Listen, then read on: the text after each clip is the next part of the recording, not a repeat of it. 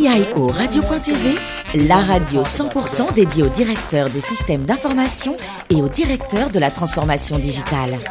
En partenariat avec ServiceNow, accompagnateur de la transformation numérique. TNP, accélérateur de performance.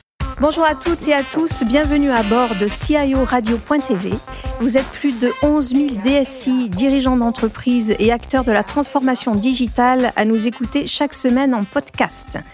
À mes côtés, pour co-animer cette émission, Stéphane Osé, partenaire au sein de TNP Consultants, et Bruno Buffenoir, directeur général de ServiceNow France. Bonjour messieurs. Bonjour. Bonjour. Aujourd'hui, nous recevons Jean-Jacques Pluchard, qui est l'auteur et le coordinateur de l'ouvrage Transformation des entreprises, deux points, les métiers du conseil, du droit et du chiffre à l'ère digitale, aux côtés d'André-Paul Bahuon. Bonjour Jean-Jacques. Bonjour. Vous êtes diplômé de Sciences Po Paris, vous avez un doctorat d'économie à l'Université de Paris 1 et vous êtes également diplômé de l'Institut de haute finance. Pendant 20 ans, de 72 à 92, vous travaillez chez Total, où vous occupez différents postes, essentiellement à la direction financière. Alors, qu'est-ce que vous retenez de cette grosse tranche de vie chez Total, finalement? De très grands souvenirs, dans des postes, en fait, qui ont été assez variés. D'abord, le contrôle de gestion, puis la finance, puis un groupe projet de sept euh, personnes qui était dirigé par le père de Bruno Le Maire, qui est un vrai celui de son fils d'ailleurs, et qui euh, était chargé de fusionner la compagnie française de raffinage et Total Compagnie française de distribution. Donc c'était une très grande expérience pour moi. C'est donc une expérience notamment du management de projet, du leadership projet. C'est pourquoi j'ai beaucoup écrit, enfin trois ou quatre ouvrages ensuite sur le management de projet. Voilà, et j'ai terminé chez Total comme euh, président d'une filiale euh, qui distribue des produits euh, non pétroliers dans différents réseaux pétroliers en France et qui a été revendu ensuite à un groupe anglais, ce qui explique pourquoi j'ai complètement changé de, de parcours. Oui, justement, en 92, vous faites une reconversion dans le conseil et l'enseignement. Alors pourquoi un tel choix? J'avais le, choix de retourner au siège dans, la tour euh, totale, qui existe toujours, euh, dans laquelle je ne serai plus, parce que je serai à la retraite depuis de longues années. Euh, et j'ai plutôt fait le choix euh, du consulting et, et de l'enseignement. Et petit à petit, je, je suis passé du consulting à l'enseignement dans une école de commerce, à l'enseignement académique dans des universités, d'abord Orsay, puis Assas, puis la Sorbonne. Voilà, j'ai terminé il y a cinq ans comme professeur à la Sorbonne j'ai un parcours un peu atypique, disons. Mais c'est bien. Aujourd'hui, vous vivez une retraite plus qu'active, hein, puisque vous êtes membre du LABEX, membre de diverses associations. Alors racontez-nous un peu euh, tout ce que vous faites aujourd'hui. Euh, le LABEX, c'est parce que tout professeur émérite, ce qui veut dire en fait retraité, euh, ou semi-retraité disons, doit encore exercer des activités de recherche. Donc le laboratoire de sciences de gestion de Paris 1, le laboratoire Prisme, est membre du LABEX, Laboratoire d'excellence, régulation financière, qui est un des premiers laboratoires de recherche en finance en France. Et donc, je suis indirectement membre du, du LABEX. On a écrit plusieurs ouvrages, participé à la rédaction de plusieurs ouvrages euh, pour le compte du LABEX. Et actuellement, nous faisons une grande enquête, j'en dirai quelques mots peut-être tout à l'heure, euh, pour le compte du LABEX sur la chaîne de valeur de l'information extra-financière. Et enfin, venons au sujet qui nous intéresse aujourd'hui, euh, transformation des entreprises, les métiers du conseil, du droit et du chiffre à l'ère digitale, au côté euh, que vous avez écrit au côté d'André-Paul Bayon. Qu'est-ce que vous nous... On n'a pas pu venir, excusez-le. Oh, mais nous l'excusons. Qu'est-ce que vous nous dites dans ce livre? Euh, là, en fait, euh, le, livre précédent sur lequel je pensais être interviewé, euh, ah. l'année 2018, portait sur la digitalisation de ces métiers qui sont confrontés en fait à, la fois à la digitalisation, on dirait plutôt la digitalisation, l'homme augmenté au sein de l'entreprise, des clients des, de ces métiers. Donc, les experts comptables, les avocats d'affaires, les euh, consultants en management, mais aussi les gestionnaires d'actifs, mais aussi euh, euh, un certain nombre de, de conseils financiers, doivent s'adapter au processus de digitalisation, de digitalisation de leurs clients. Et ils doivent eux-mêmes, à leur niveau, modifier, transformer leur modèle d'affaires, leur organisation, leur système d'information, euh, pour pouvoir euh, acquérir les compétences qui sont nécessaires pour pouvoir accompagner de manière efficiente, de manière efficace, leurs clients. Euh, avec des clients qui sont extrêmement variés. Ce n'est pas le même type d'accompagnement lorsqu'on s'adresse à une start-up ou à une petite entreprise artisanale ou à déjà une PME, une ETI qui est engagée dans des activités à plus haute valeur ajoutée. Donc ils ont un double problème qui est assez délicat, d'autant plus que beaucoup de ces métiers sont réglementés, sont un peu enfermés dans des routines organisationnelles, ils sont protégés. Euh, il n'est pas évident, là, de opérer une sorte de révolution copernicienne pour pouvoir euh, conseiller utilement, apporter une réelle valeur ajoutée à leurs clients.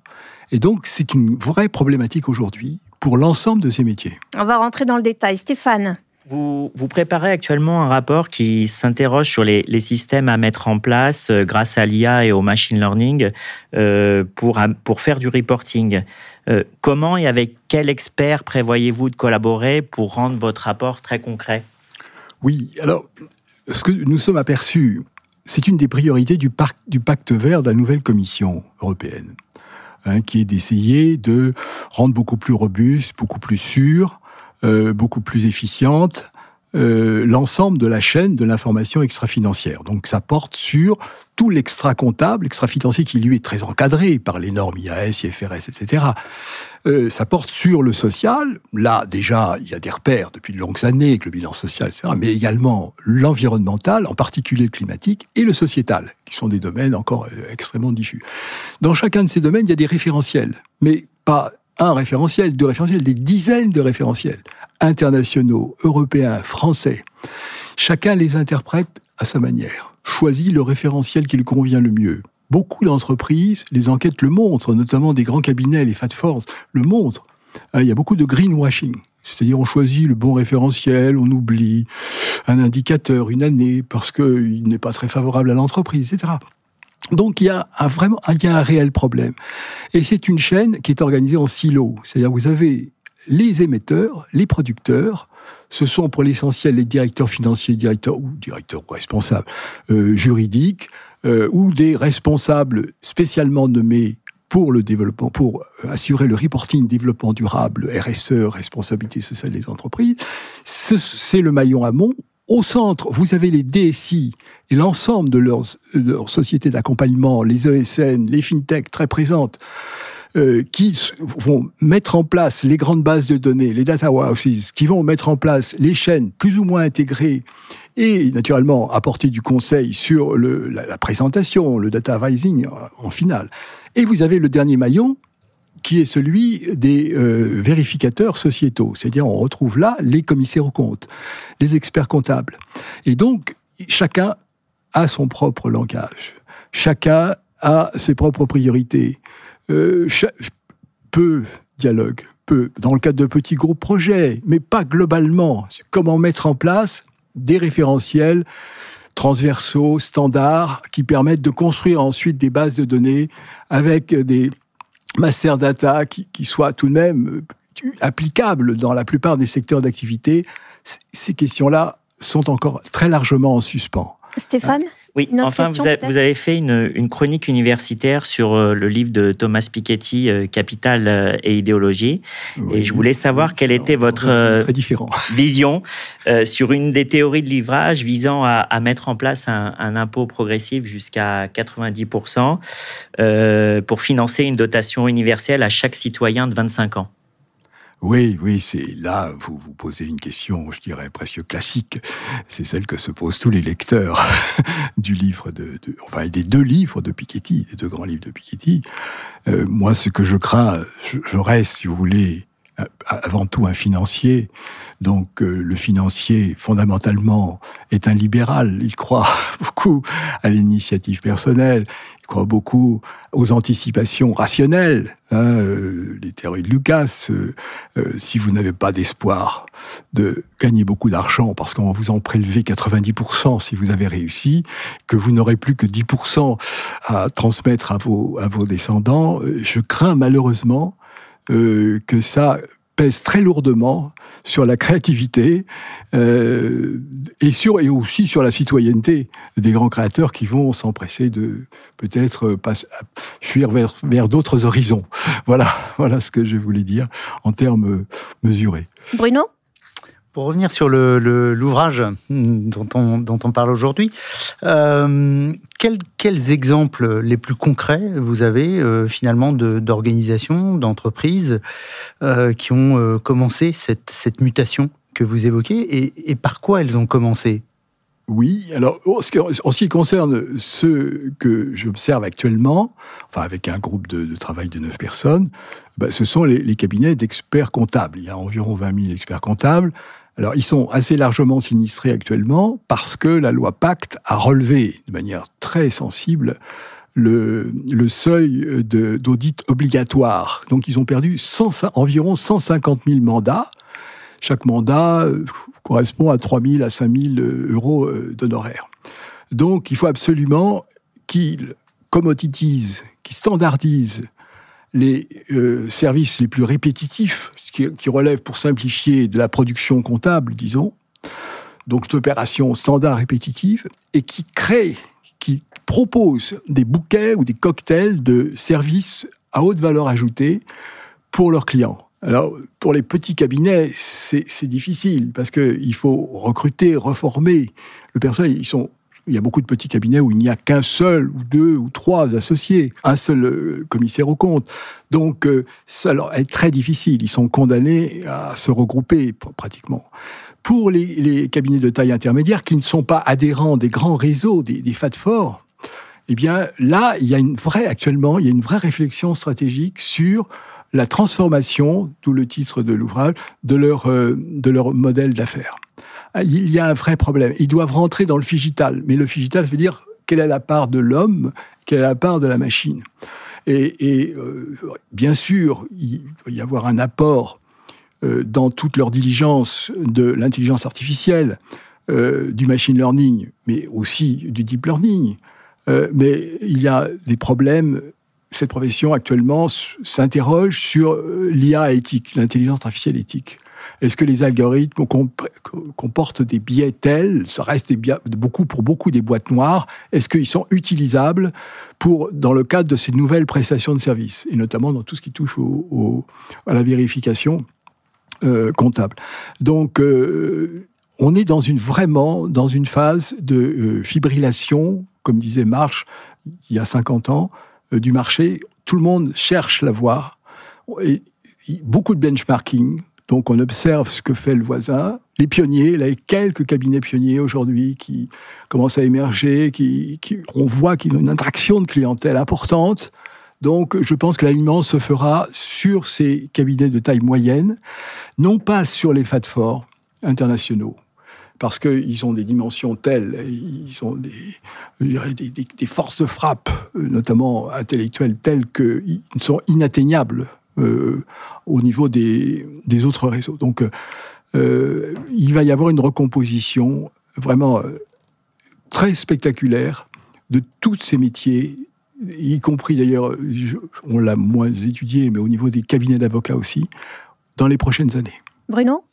Est-ce que vous voyez une, une profession disparaître, finalement, euh, disruptée par cette transformation digitale? Dans les métiers du, du, chiffre, du droit, euh, du conseil, je ne le pense pas.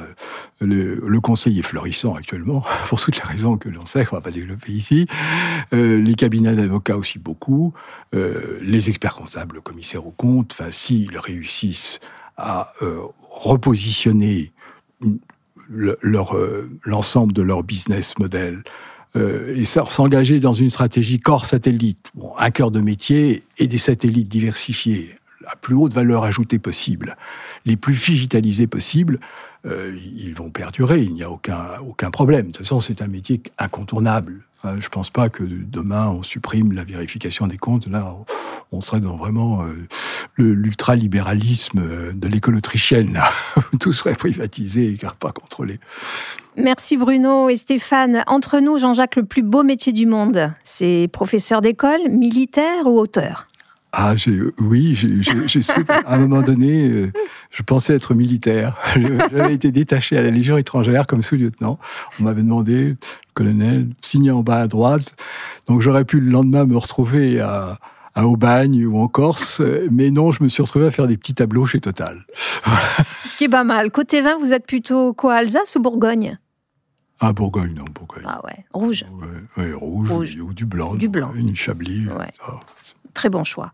Merci à vous, Jean-Jacques. Merci également à Bruno et Stéphane. Je vous rappelle le titre euh, de l'excellent bouquin de Jean-Jacques Pluchart et d'André-Paul Bayon, Transformation des entreprises, les métiers du conseil, du droit et du chiffre à l'ère digitale aux éditions Vuibert pour un montant de 20 euros. Fin de ce numéro de CIO Radio.tv.